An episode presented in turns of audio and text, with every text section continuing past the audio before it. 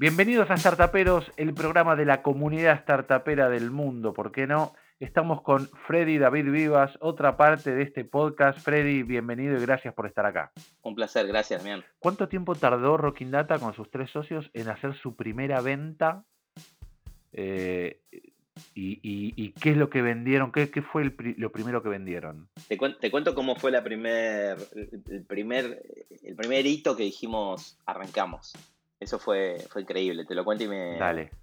Claro, porque, porque eso es otra cosa, eso es uno arranca cuando crea la empresa o arranca cuando hace su primera venta, pero eso después que nos cuentes el hito. Es muy buena tu, pregunta, no sé, eh, pero, pero te lo cuento y me emociona porque fue, fue muy increíble. Yo veníamos con esta movida de manejar, de juntarnos fines de semana a pensar cosas. Nos juntábamos, uno de los chicos vivía en zona norte y yo en zona sur, se venía a comer asado y a pensar. Eh, era increíble la manija que teníamos, evidentemente. Y, en el medio de eso me pasa un hito, que es eh, ganar la beca para estudiar en Singularity University. Claro, vos viajaste a Singularity. Que es, a, la, a la NASA, ¿no? Que es un hito clave porque a la NASA, entonces es un hito clave para nosotros porque era como, bueno, tengo que aprovechar esto, o sea, la conversación con ellos dos era, tengo que aprovechar esto para aprender, para, para generar networking, para entender lo que está pasando en el mundo y, para atraerlo y que arranquemos la compañía. ese es el punto, claro, ese es el punto de inflexión. Hay un antes y un después de, ese viaje para vos y para tus socios. Sí, porque yo estaba ya todo el tiempo por WhatsApp en ese momento ya eh, enviándonos cosas, eh, mirando lo que pasaba, aprendiendo. Vos pensás que estuve casi tres meses y pico eh, allá en Silicon Valley, donde me junté con, em, con, empresas, startups, muchas de las más conocidas que todos, que todos conocemos eh, interactué con CEOs de, no sé, de Firefox, de Google, de, fui a Facebook, fui a LinkedIn, fui a muchas de las empresas que todos, que todos conocemos. Entonces me trajo un montón de conocimiento y, de ideas también, de, de, cultura. No sé, por ejemplo, un día fui a trabajar a Google, estuve todo un día eh, y, me, empapé de esa cultura como si fuese un empleado porque un amigo trabajaba ahí. Entonces, eh, esas cosas que me pasaron cuando estaba allá yo decía, muchachos, no puedo, no, puedo creer lo que estoy viviendo, eh, aprovechemos, aprovechemos esto. No, aparte me imagino para un tipo con la formación tuya, con, esta cosa media nerdosa, estar ahí es, es, Disney, ¿no? Es, un niño en Disney. Es Disney nerd. Yo te digo, eh, para mí la NASA es como el símbolo de la innovación constante, del, del, del soñar y hacer, ¿viste? Entonces, y pensá que de chico estuve empapado por eso.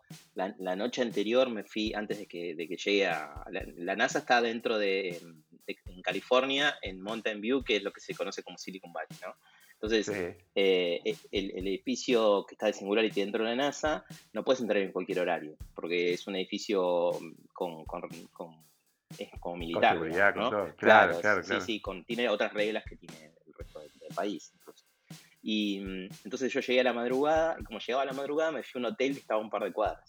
Y desde, desde la ventana del hotel miraba el edificio de la NASA, ¿viste? El predio que es monstruoso.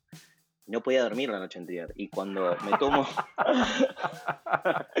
no podía creer, no lo podía creer. Aparte estaba en un hotel que estaba lleno de fotos de astronautas y de cosas, porque la NASA para ellos es, es increíble, ¿viste? Un día yo había comprado una campera de la NASA ahí dentro del predio y me fui a un museo y viene el de seguridad, obviamente en inglés, y me dice, discúlpame. yo dije, uy, ¿qué hice? Soy latino por ahí. Eh, y me dice, eh, ¿usted es de la NASA? Eh, sí, estoy viviendo en la NASA Names. Ah, pase. No me cobraron la entrada y me trataron como si yo fuera un, ¿viste? Yo dije, sí, porque estaba viviendo ahí, pero no es que... Entonces, eso, eso te pasa ahí, es como un mundo distinto cuando entro en la NASA ese día, eh, me tomo un Uber para hacer 10 cuadras, porque tenía la, valija, porque me iba a quedar dos meses. Em, entro llorando a la NASA. No, no, total, total. O sea, se te...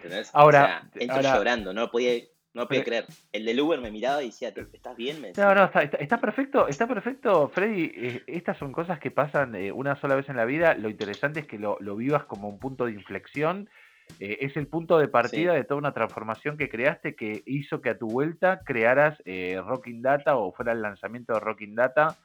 Eh, ahora, volvemos a contar cómo sigue después de tu vuelta, pero, pero para una cosa más, ¿no? ¿Qué, qué pasa cuando llegas a la Argentina, a un país como la Argentina, después de haber consumido tanta información a niveles nunca va a pasar esto donde yo vivo, digamos. Sí, sí, sí, tal cual. Eh, vos sabés que mm, no estoy tan seguro de haber pensado eso. Al contrario, creo que pensé, esto lo tenemos que hacer acá.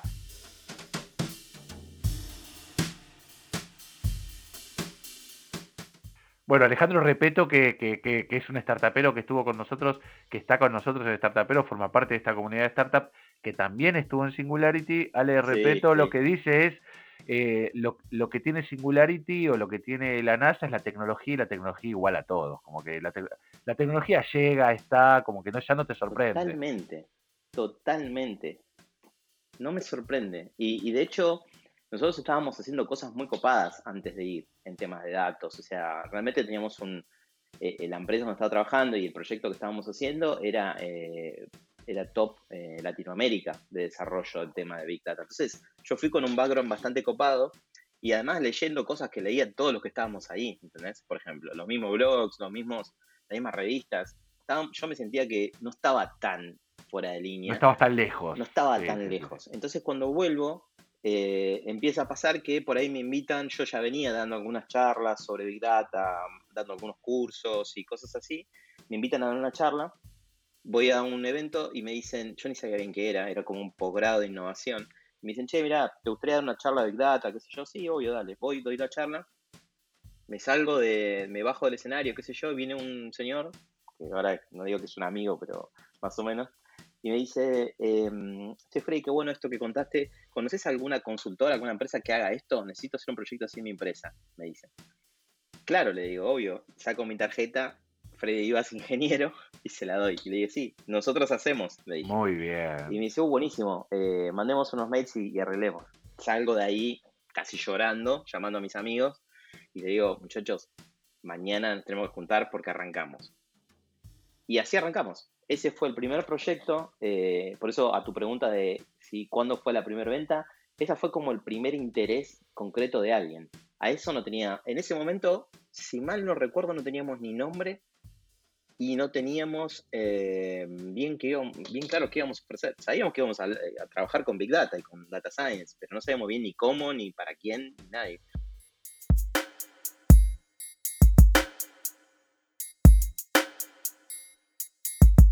Freddy David Vivas, ¿qué consejo podrías darle a aquellos startuperos y startuperas, startuperas y startuperos que te están escuchando para con, ganas de, emprender? ¿cuáles serían de, todo tu recorrido los consejos que podrías darles? No sé, no sé si tienen condiciones de dar consejos, pero lo que mm, lo, primero que, me, quiero decir es que esto es, eh, si bien es apasionante emprender, es increíble ver que funciona algo que te imaginaste, eh, es, mágico trabajar con tus amigos, eh, elegir la gente con la que trabajas y, ver que, la persona con la que decidiste trabajar eh, te devuelve esa, felicidad trabajando con, con, alegría y creando cosas, es increíble y no lo cambiaría por nada. Lo que primero que quiero decir es que lleva mucho más trabajo del que parece. Y, y es mucho más complejo que cualquier trabajo que puedas tener eh, en relación de dependencia, por decirlo así. Me parece que yo en mi vida trabajé tanto como hoy, a pesar de que antes tuve trabajos donde trabajé mucho y realmente me esforcé un montón, eh, esto es como lo difícil es no trabajar, porque a veces ni siquiera sabes si estás trabajando o no. Entonces, no lo sentís como un trabajo, sentís como, che, estoy haciendo esto que me gusta y es mío. Eh, eso es increíble, es muy potente, pero pero hay que estar muy dispuesto a, que si querés que funcione, por lo menos en mi caso, eh, no, no, no, no, lo tuve nada fácil eh, y creo que si querés que funcione realmente tenés que dejar todo. Y cuando digo todo me refiero a, todo, a muchas horas, muchos días seguidos. Eh, creo que dos cosas que, que son importantes son tener visión, tener visión de mediano largo plazo, quiero decir, proyectar cosas, cómo te imaginas que vas a estar, qué te imaginas que vas a estar haciendo en seis meses o en un año, y también trabajo duro, digamos, trabajo de hormiga, de todos los días. Eh, yo en esta cuarentena, no sé, promedio me levanto ocho y media, ocho a veces, y a veces trabajo hasta las 10 de la noche. Tomo descansos y todo eso, pero la realidad es que estoy trabajando todo el día.